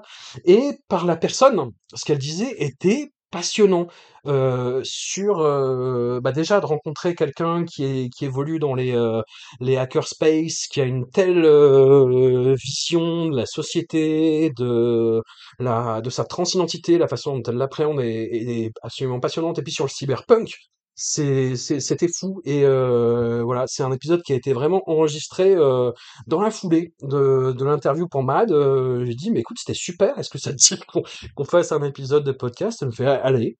Et donc, c'est, euh, bah, merci, merci à elle et lisez ses bouquins, c'est vraiment super. Euh, question de Morgane Bizet. À quand un épisode sur Hong Sang-soo? C'est une très bonne question, Morgane. C'est une très bonne question. Merci de l'avoir posée. Non, c'est, c'est un, un running gag euh, avec Morgane, qui est donc un ancien collègue euh, du site Chaos Train où j'ai écrit euh, Il fut un temps.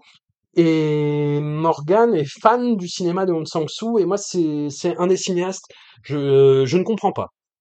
Je, je j'ai j'ai pas vu beaucoup de films de Hong Sang-soo. Je vais être très franc.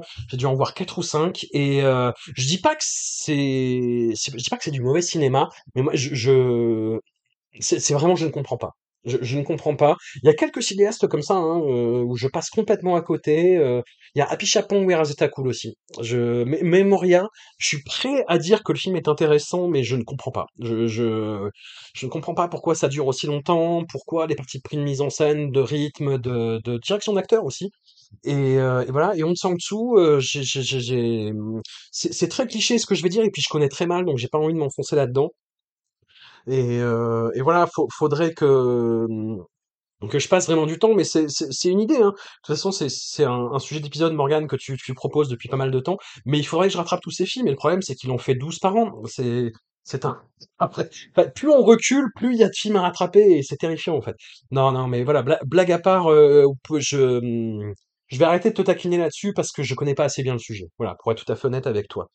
Question de The Post Bad Doctor. Si vous cherchez quelqu'un pour l'épisode sur Tim Burton, alors, euh, je, je sais pas. Tim Burton, euh, c'est quelqu'un que j'ai aimé passionnément parce que j'ai vu Batman Returns à, euh, quand il est sorti en salle, donc j'avais 12 ans, et ça a été mon film préféré pendant toute mon adolescence, Batman Returns. Et c'est un film, je trouve pas qu'il est vieilli tant que ça. Il y a des débats en ce moment sur Tim Burton, euh, sur euh, oui mais c'est pas un bon metteur en scène parce qu'il ne sait pas filmer l'action. C'est pas, c'est pas du Treyarch, hein, Batman Returns, c'est pas Time and c'est sûr, mais si si, il a une façon de gérer l'action dans Batman Returns qui est, euh, qui est ultra efficace en fait, qui est, qui est très, euh, qui est très sèche, qui n'est pas spectaculaire et ce qui est très déroutant pour un blockbuster. Mais, euh, mais putain, quel film quoi, quel film. Mais à partir de Sleepy Hollow, moi j'avoue que j'en ai rien à foutre de sa carrière en fait. J'en ai rien à foutre de Tim Burton et le, j'ai vu Alice au Pays des Merveilles au cinéma et je me rappelle très précisément la fin, quand Alice, en fait, décide de reprendre la boîte de son père et aller de devenir capitaine d'entreprise. Mais je, me suis dit, mais qu'est-ce qui se passe? Pourquoi? Mais qui, es-tu? Qui est quel est cet homme? Et va te faire foutre en plus. Va te faire foutre, vraiment. Et donc, je sais pas, peut-être, peut-être, peut-être un jour un épisode sur Tim Burton, mais euh, ouais. J'ai gro- grosse fascination pour Batman Returns. Le reste, même Eduardo Main d'Argent, mais je m'en fous un peu en fait. Je sais ce que ça représente. Beetlejuice, j'aime bien, j'aime bien. Il y a, une période où je regardais beaucoup Beetlejuice, mais euh, mais voilà. Mais sur- surtout Batman Returns et le reste, ouais, je, je m'en bats un peu les steaks. Je serais pas contre un nouvel épisode sur un sujet un peu plus normie, comme au début avec Franck Dubosc ou Durandal. Oui, pourquoi pas? Bah écoute, on, on a lancé l'idée il y a pas longtemps, euh, enfin non, pour être très honnête, on a lancé l'idée il y a longtemps avec euh, avec euh, bah, Daniel Andreev qui est déjà venu, euh, qui est venu pour l'épisode dernièrement euh, sur euh, Evan- Evangelion. Je je sais plus comment il faut prononcer Daniel, ne, ne m'en veux pas, ne me juge pas. Et, euh, et un autre camarade que j'ai rencontré il y a pas longtemps, avec qui on a échangé un peu sur Twitter, mais que j'ai rencontré la dernière nuit en Irlande, qui est très sympathique, qui fait de très bon travail, euh, Jérôme Lachasse. On avait parlé de, de faire une intégrale sur euh, Guillaume Canet, euh, réalisateur. Et, euh, et ça va se faire. Ça va se faire en 2023 pour la sortie de son Astérix. Voilà, donc je ne sais pas si c'est assez normie à ton goût, mais, mais pourquoi pas. Western Zoo, question. Bonjour Monsieur Cordia, pas mal. Euh, félicitations, c'est gentil. Euh, question 1. Vous travaillez souvent pour Mad Movies. Est-ce qu'un Discordia sur, Road- sur Mad Movies, sur Road Movies, j'allais dire, non, sur Mad Movies, serait une bonne idée? Entre parenthèses, oui. Alors, dans l'absolu, oui. Dans l'absolu, oui, euh, sachant que c'est passionnant, que le magazine fête ses 50 ans cette année, mais euh, je ne serais pas honnête sur le sujet. Il faudrait inviter des participants de toutes les époques et j'ai déjà abordé le sujet et j'ai déjà abordé le sujet beaucoup de fois sur euh, le podcast Nanarland. Euh, j'ai euh, j'ai un gros problème avec un ancien rédacteur de, de Man Movies qui, en plus, paradoxalement, est celui qui m'a donné envie d'être critique de cinéma, qui n'est autre que, que Rafik Djoumi, qui est tombé dans des bails assez sombres euh, de en rapport avec QAnon. Euh, voilà, c'est pas pour le poucave, il assume. Donc euh, voilà. Et moi, j'ai pas, je m'estime trahi en fait par ça, ce qui est, peut sembler con, hein, mais mais euh, et je lui ai dit et euh, et je et je le répète parce que c'est quelque chose qui continue à faire dans les podcasts euh, qu'il peut faire à droite à gauche par petites allusions plus ou moins fines et euh, et moi, ça me rend ouf, en fait. Ça me, ça me rend ouf. C'est quelqu'un qui a vraiment beaucoup compté dans mon parcours, que j'estime encore beaucoup aujourd'hui pour ses capacités d'analyse euh, qui parfois euh, euh, vont, vont un peu dans tous les sens, mais j'aime bien aussi ça. Enfin, voilà, mais c'est pas quelque chose qui me dérange fondamentalement, sauf quand ça devient du confusionnisme, comme c'est en train de le devenir chez lui. Voilà. Euh, et, donc, je, ne pourrais pas lui donner la parole, et rien que pour ça, l'émission serait biaisée, en fait. Parce que c'est un aspect qui, moi, serait fondamental et que je ne pourrais pas aborder sereinement. Voilà. Ce, serait un problème. Je, je, le dis tout de go. Et euh, en plus, il y a eu un documentaire en plusieurs parties, alors il faut demander à l'intéressé, qui a été fait sur le sujet par euh, quelqu'un qui fait un excellent travail, qui s'appelle Sylvain Perret, euh, qui fait un podcast euh, qui s'appelle Soyez sympa en robinet, qui est vachement bien, avec Jérôme Villon par ailleurs. Donc, bah, demandez à Sylvain Perret plutôt son documentaire sur, sur Movies, et ce sera plus fourni et plus honnête, je pense. Question numéro 2. Discordia se concentre aujourd'hui essentiellement autour du cinéma. C'est un podcast sur la pop culture, à quand des épisodes sur des musiciens, artistes BD ou comiques, comme pour Louis C.K. ou Eddie Izzard ou la fantastique Sarah Silverman par exemple? Ben oui, oui, oui, oui. Effectivement, ça rejoint la question euh, normie euh, de tout à l'heure. Effectivement, il y a un petit peu plus de, de, euh, spécialisation sur le cinéma de genre, etc., etc. bah, après, c'est les envies du moment qui parlent, c'est un peu l'actualité aussi. Euh, on a fait l'épisode sur Welbeck, cela dit, avec un, camarade très très courageux, euh, Mathieu, que je salue, euh, qui s'est lancé dans la question.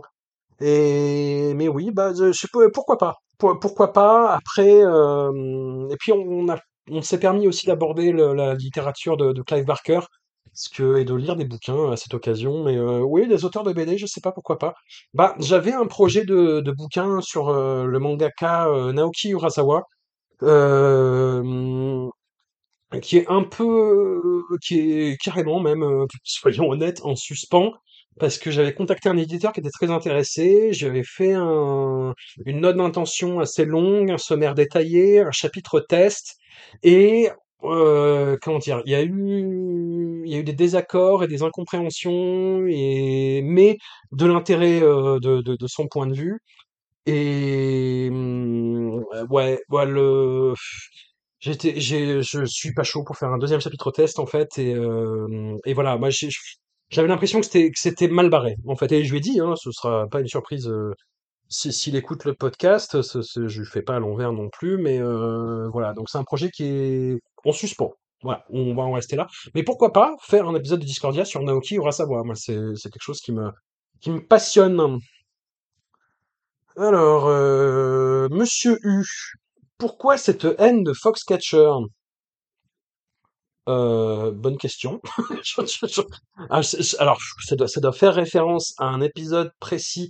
Euh, je pense, une intégrale, euh, un moment de l'intégrale Nicolas Cage, on a dû bitcher sur le film. Euh, alors, moi, j'ai, ouais, j'ai Le, le- pareil, c'est c'est comme euh, On Sang-soo, c'est comme Happy Chapon ou Erazeta Cool, mais j'ai pas compris. Je, je n'ai pas compris. J'ai pas compris et j'ai trouvé la, la performance de, de Steve Carell grotesque. C'est-à-dire, je ne voyais que ce que le maquillage. C'est comme comment dire? Ça m'a fait le- l'effet euh, que m'a fait Marion Cotillard dans, dans La Môme ou Elsa Zieberstein dans Simone, c'est-à-dire que je ne voyais que le ou Tom Hanks dans Elvis, pour revenir sur un sujet abordé récemment dans, Discordia, euh, qui euh, voilà, je ne voyais que ça en fait et, et, et je trouvais ça un peu grotesque, voilà. Et mais je je sais que c'est un bon film dans, dans l'absolu. Thomas Kerkiki, bah tiens, de l'émission En attendant Godard, euh, salut camarade, je t'embrasse très très très fort toi aussi, euh, un plan à trois avec le docteur Moreau quand tu veux. Euh, pensez-vous que Jean-Marie Poiré le chaînon manquant entre Choyark et Michael Bay, n'a pas la place qu'il mérite dans l'histoire des formes cinématographiques? Écoute, vi- viens en parler, viens, viens, on fait une intégrale Jean-Marie Poiré, Thomas. Euh, et on répondra à cette question ensemble. Et on va gravir cette colline ensemble. Anouk, hein, Anouk, bah c'est la Anouk que vous connaissez tous, et, euh, toutes et tous. Anouk, question, comment ça va? Écoute, Anouk, euh, pour te répondre euh, en détail, ça va mieux depuis que j'ai déménagé, euh, que je ne suis plus harcelé du coup par ma par ma voisine. Ça va bien dans le job en ce moment. Je commence à mieux dormir, donc ça ça va, ça va. Écoute, avec toujours des angoisses existentielles sur le fait que l'humanité court à sa perte, mais sinon ça va. Alors, euh, quels seraient tes épisodes et séries préférés? Eh ben, écoute, grande question, grande question. Maggie Chung, même si ça a été très très très très compliqué, mais justement le côté compliqué et le fait qu'on l'ait fait ensemble, c'était euh, c'était une grande aventure. La série qu'on a fait récemment sur euh, Maniaratnam, euh, c'est le plus gros flop en termes d'audience de Discordia, comme la série sur Kajol d'ailleurs. Hein. C'est des sujets trop trop trop pointus, trop trop trop précis sur ces cinématographies qui sont pas assez connues. Mais euh, ça a été un plaisir de faire ça ensemble, d'en débattre ensemble et euh, globalement de de partager notre engouement pour ce, ce cinéma, même si je sais que toi, Maniaratnam, ça a été euh, compliqué. Ça a été une, une série de, de, de collines et de montagnes russes d'affilée. Et ta plus grande frustration à ce jour, je pense que la plus grande frustration sur Discordia, c'est de ne pas être un meilleur euh, monteur, de ne pas offrir une meilleure qualité d'écoute parce que je sais que j'ai des intervenants exceptionnels et c'est non mais c'est vraiment pas pour vous passer de la pommade, c'est vous êtes toutes et tous absolument incroyables j'ai une chance folle de pouvoir échanger avec vous, vraiment. Et voilà, et j'ai l'impression que des fois je, je salope ça en mettant en ligne des épisodes avec une qualité euh, médiocre, de, de- une qualité technique médiocre. Donc ça, c'est ma, c'est ma très très très grande frustration. Sur Discordia, Anouk, je, je t'embrasse, merci beaucoup. Benoît Perrier, alors, euh, bravo, merci. J'ai vu Lord of Illusions de Clive Barker grâce à vous, bah, ravi, ravi. Une question boutique qui n'intéressera peut-être pas grand monde, mais je me demandais comment vous enregistrez. Chacun est chez soi, vous êtes parfois au même endroit, au même moment. Alors, bah tiens, une grande frustration que, que, que je rebondis sur la question d'Anouk. Euh, tout le monde est chez soi et personne n'est au même endroit au même moment. Je crois que c'est arrivé que de temps en temps, sur euh, genre sur l'épisode de Niro, y ait tout le monde soit à Paris sauf moi. Mais euh, voilà, ma grande frustration, c'est de ne pas pouvoir faire l'épisode avec les gens euh, dans la même pièce, en fait. Et ce qui, en plus, aurait un meilleur rendu technique, hein, je pense, au niveau euh, auditif. Et non, non, chacun est chez soi, et, et voilà, enfin, moi je suis en, région grenobloise, j'étais dans la montagne même il y a, pas longtemps, euh, là je suis juste revenu dans les terres froides, euh, Anouk est en région lyonnaise, euh, Mathieu il est en Hollande, euh, Amandine elle est entre Montpellier et Paris. Euh, Arnaud Lanuc est à Hong Kong. Jackie Goldberg, avec qui on sera la semaine prochaine, est à Los Angeles. Voilà, c'est ça aussi. C'est cette opportunité de pouvoir euh, parler avec des gens euh, loin et de prendre de leurs nouvelles aussi à, l'occasion parce que ce sont des devenus pour certains des, des amis. Voilà. Euh, une question sur Nicolas Cage. Est-ce que vous mesuriez l'ampleur de la tâche? Est-ce que vous anticipiez les affres dans lesquelles ça allait vous plonger? Oui, oui, non, clairement, on savait. On savait très bien où, là où on mettait les pieds. On savait très bien euh, que ça allait être de plus en plus euh, compliqué et même que ça allait être compliqué dès le départ, en fait. Mais hum, on a, il y a une équipe assez euh, solide et bigarrée et à laquelle moi je, je, je tiens énormément et, et c'est ça en fait moi ce ce que je ce qui est assez euh, bah c'est pas une frustration parce que c'est une chose sur laquelle on n'a pas grand grande prise c'est que c'est très compliqué de se retrouver tous les quatre en même temps. Avec Seb on, on a des emplois du temps euh, très compliqués mais qu'on peut arriver à moduler à peu près voilà disons ça comme ça. Mais pour ce qui est de Marie euh, et de Lélo c'est c'est une autre limonade en fait. Marie elle est euh, directrice d'un cinéma donc, ça veut dire qu'on peut lui rajouter euh, un événement à la dernière minute, alors qu'on a prévu un enregistrement euh, au cordeau. Il y a euh, le fait qu'elle peut manquer de personnel d'un instant à l'autre et donc être euh, amenée à remplacer les personnes au pied levé. Lélo est euh, permanent, euh, journaliste permanent pour Libération et voilà, enfin je vais, il est, il peut être appelé à n'importe quel moment parce que, euh, alors c'est devenu un petit peu un, un, un marronnier, il n'y a pas que ça, hein, mais dès qu'il y a une, un grand nom de, de la culture euh, qui s'éteint, il est appelé pour faire une, euh, une nécro. Et, et donc euh, voilà, on, on- quand Lélo annule, on dit ah merde, qui est mort? Mais ce, que, ce, ce, qui est très mauvais goût, mais en même temps, ah, eh, vous venez pour le mauvais goût aussi. Et, et donc ça devient en fait de très compliqué de se retrouver. Et il y a eu aussi le fait que euh, Ouais, effectivement, Lelo en plus a sorti un bouquin sur Nicolas Cage et il est devenu le référent euh, Nicolas Cage France, qui se faisait appeler à chaque fois qu'il y avait une actualité Nicolas Cage. Et Lelo, euh, c'est pour ça qu'il y a, qu'il y a une pause plus longue là sur le, le- les derniers épisodes et que hum, on a un peu de mal là aussi à, à, à se lancer pour le prochain, mais euh, mais voilà, qu'on a fait, qu'on a fait une pause pour que Lelo reprenne un peu ses esprits et on a un peu euh, en- en- enchaîné là, on en a enchaîné une dizaine et on fera ça pour le prochain aussi, je sais pas quand. On avait essayé d'en programmer un, mais euh, ju- justement on a eu euh, bah, deux fois des, des, des, impondérables de, de part et d'autre. Euh, bah pour vous dire aussi, tiens, l'épisode sort lundi, euh, ce samedi 3 décembre, on sera avec Seb au Forum des Images pour euh, l'invitation de Marie Casabonne, bah, qui était venue pour un épisode d'ailleurs de, Nicolas Cage pour une projection de la VF de, de Volte-Face. Voilà, donc euh, donc venez, ça va être ça va être bien. Il y aura des abricots dans tous les sens. Dernière question, inspirée par la mention de la presse cinéma des années 90 au début de l'épisode Baz Luhrmann, est-ce qu'il y a des sites ou publications qui font référence pour l'équipe, euh, autrement dit apaisée ou non, où en est la critique en 2022? Je ne saurais absolument pas répondre à cette question. Parce que je lis, j'écoute euh, beaucoup moins de critiques qu'avant. Euh, parce que par manque de temps, surtout, et puis parce que faisant ce métier moi-même, j'ai pas envie d'être inspiré, euh, même malgré moi, par, euh, par qui que ce soit. J'ai, j'ai envie d'écouter ma, ma propre voix et donc quand je lis ou que j'écoute des critiques, c'est toujours a posteriori en fait. Après avoir écrit ou travaillé dessus ou après avoir vu le film. Et hum, après, moi, J'écoute surtout des, des camarades en fait. Je j'écoute les hum, l'émission, les, les deux émissions d'ailleurs, En attendant Godard et Le cinéma est mort.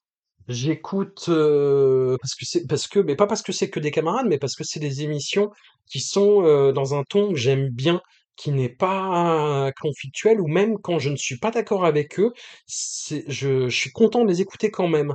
J'écoute, heu, un petit peu, j'ai je me suis fait un petit marathon shitlist parce que c'est des gens qui m'énervaient beaucoup. J'ai je l'ai dit à Marvin, heu, quand il enfin, avant qu'il vienne à l'émission, donc heu, je le redis, heu, volontiers. C'est des gens qui m'énervaient beaucoup sur par leur attitude sur les réseaux sociaux et c'est je pense que c'est pour ça aussi, toujours à cause des réseaux sociaux que que je lis moins de critiques, et je me dis: «Mais qu'est-ce que c'est que ces connards?» et j'écoute l'émission et heu, je dis: «Ah merde, c'est bien en fait» et c'est c'est c'est enfin c'est, mmh, c'est c'est beaucoup plus serein et cordial que je ne le pensais. en fait. Et justement, il faut dépasser euh, ces, a priori et, être plus curieux que ça. Et j'aimerais l'être et j'aimerais avoir le, et prendre le temps, en fait, de faire ça. Je, j'aime beaucoup, alors c'est, comment dire, c'est pas vraiment de la critique, mais j'aime beaucoup ce que fait Dollywood, qui intervient régulièrement dans Discordia. Elle fait euh, les débriefs du dimanche soir, où en fait elle dit, voilà, euh, on va parler de tel film, et avec sa commu, ils échangent sur le film. C'est pas vraiment une critique, c'est des euh, avis, des réflexions tous azimuts de gens qui discutent entre eux, d'une il y a un noyau dur d'une vingtaine de personnes, et je trouve ça passionnant. Mmh, c'est un format qui existe par ailleurs chez d'autres personnes, mais je d'Hollywood a une communauté et une façon d'animer les débats qui n'appartient qu'à elle. Et heu, moi, elle me fait elle me fait beaucoup rire, vraiment. Et hem et en plus, on a des des des running gags communs, heu, notamment autour des L5 et heu et donc heu, voilà, c'est d'autant plus savoureux quand quand ça arrive dans la conversation. Mais heu et c'est un format que je trouve hyper intéressant et heu, mais auquel j'ai pas envie de m'adonner, spécialement, hein, mais que je trouve vraiment intéressant et je me dis, heu: «Ça, c'est peut-être, heu, peut-être pas mal». Je regarde un peu les, mmh, bah, les live Twitch de de Karim Debache et il fait ça un petit peu aussi et heu et il rebondit sur, heu, les remarques que lui font sa communauté, heu, quand quand il parle de de cinéastes, de films ou de genre et heu et c'est passionnant et voilà, je comme comme je vous dis, je ne suis pas trop, heu, le reste de la critique. La critique papier, par exemple, je ne lis quasiment plus du tout. Je lis, heu, Lelo un peu, heu, quand, heu, quand quand je peux et voilà. Mais mais parce que c'est un encore une fois, non, c'est pas parce que c'est un camarade, mais parce que c'est avant de le de, le connaître euh, personnellement, je, le lisais sur Internet, sur son blog, hein, et que m'avait fait découvrir une camarade, Isaac, euh, que, je salue et que j'embrasse. Et, euh, j'aime beaucoup, beaucoup ce qu'il écrit. Je suis pas toujours d'accord, mais, mais j'aime beaucoup ce qu'il écrit. Voilà. Ensuite, Christophe Daven. Alors, Ouais, alors, par contre, Christophe, je suis désolé, ta question, elle, euh, elle rejoint une question qui a déjà été posée, en fait, sur la disponibilité des films indiens, euh, sur le fait de se procurer, euh, par exemple, je cherche le Blu-ray de Jallikattu et à part une édition allemande sans sous-titres français ou même anglais. Ah ouais, ah ouais, c'est compliqué. Pas moyen de mettre la main dessus de manière légale, en sachant qu'habitant en Belgique, les catalogues Netflix ou Prime ne sont pas les mêmes. Ah ouais, merde. Euh, comment trouver euh, ces perles en physique? Bah, faut chercher. Moi, je sais que quand on avait fait l'intégrale euh, Kajol et moi sur euh, Kajol, euh, moi j'avais tapé pas mal du côté des euh, des DVD que j'arrivais, enfin des films que j'avais pas, j'arrivais pas à trouver autrement, des DVD anglais. Cherche de ce côté-là. Si tu veux du physique, je sais que les films de Tiger Shroff sortent aux États-Unis par exemple. Voilà. Et ouais, c'est c'est un vrai problème et c'est ce qui fait que le cinéma indien ne ne connaît pas, même si on en parle de plus en plus, même s'il y a de plus en plus d'articles, et ce grâce bah, à des des immenses succès comme euh, qu'il y a eu cette année, comme RRR euh, ou euh, KGF Chapter 2 ou Vikram. Ouais, le, le cinéma, ces cinémas-là ne peuvent pas sortir vraiment parce qu'ils n'ont pas d'existence en dehors de, des circuits indiens, en fait, quoi. Et enfin, Franck Suzanne, salut Franck, euh, contributeur au Libérapé, merci pour ça. Est-ce qu'Anouk pense que sa santé mentale est mise en péril par les marathons de François? Et si oui, peut-elle qu'il des yeux deux fois? Alors, je, hum, vais me je, vais me permettre en fait de répondre à, sa place parce, qu'elle n'est pas là et parce que je vais répondre très honnêtement, euh, oui, oui, oui, oui. Elle, euh, bah, je pense qu'elle le verbalise assez euh, de façon de, de façon claire et directe dans, dans les épisodes. Et, euh, et oui, oui, autant elle a été très, très assidue et très volontaire sur les marathons, autant maintenant euh, elle, euh, elle me dit euh, très clairement euh, voilà, que ce n'est pas quelque chose qu'elle a, qu'elle a le temps et la motivation et l'endurance aussi pour, pour mener par rapport au, début de l'aventure, qui était, euh, qui était marrante parce qu'on tâtonnait et qu'on cherchait, et maintenant qu'on sait ce que ça représente comme temps et investissement, maintenant qu'on en a fait plusieurs, voilà, Mani Ratnam, elle a, elle a découvert. euh, Non, mais non, mais c'était moi qui qui, pas été assez clair. que Mania Hartnell, ça allait être en quatre épisodes, et euh, elle a fait ah et elle l'a fait euh, en live, et, euh, je l'ai gardé, j'ai gardé sa réaction euh, dans l'épisode, et voilà, et ça s'entend. Et, voilà, et c'est pour ça que je j'y suis allé sur la pointe des pieds pour lui proposer un prochain sujet sur Sanjay Bansali en lui disant ce sera que deux, trois épisodes, non, non, ce sera deux épisodes, deux épisodes, deux épisodes, non, pas trois, pas trois, pas trois, pas trois, pas trois, pas trois, pas trois, Anouk. Lâche ta machette, c'est bon, c'est fini. Et enfin, la dernière question, la question qui me taraude, euh, avant-dernière question, question qui me taraude, un épisode par semaine avec les visionnages ou lectures que ça implique, les prévisionnages pour le pif ou les hallucinations collectives, Man Movies, tu dors combien d'heures par nuit? Trop peu.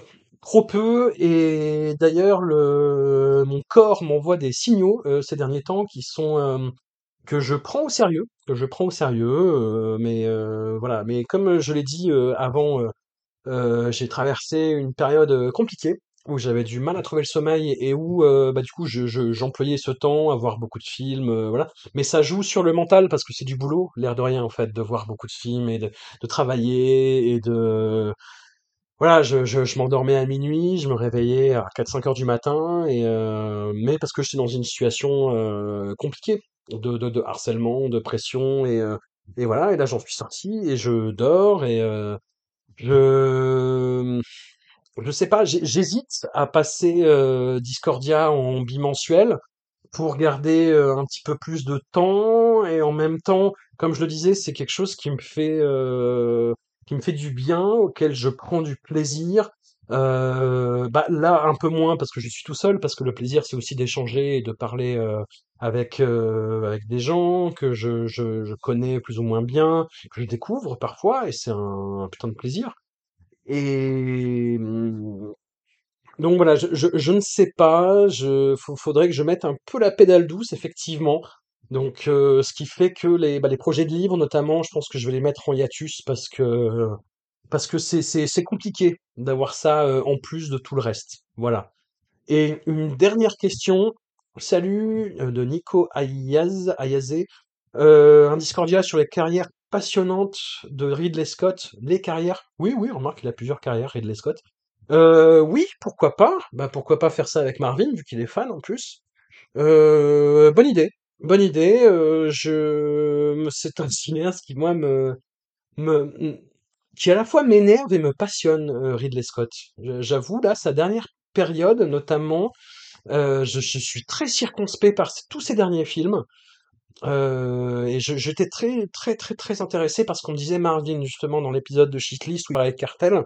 Et je pense que Marvin a une opinion euh, passionnante. Faut que je me procure son bouquin sur euh, Alien d'ailleurs, parce qu'il doit avoir des, idées. Moi, c'est, ouais, c'est House of Gucci. J'ai trouvé ça ridicule. euh, Cartel, c'est un film passionnant. Exodus, c'est un film je n'ai pas compris.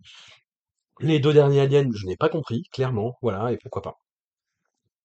Voilà, bah merci à toutes et à tous pour vos questions. Euh, on se retrouve euh, dès la semaine prochaine avec d'autres personnes. Je vous remercie encore toutes et tous, que vous soyez auditeurs, intervenants, proches, amis. Euh, merci, merci, merci.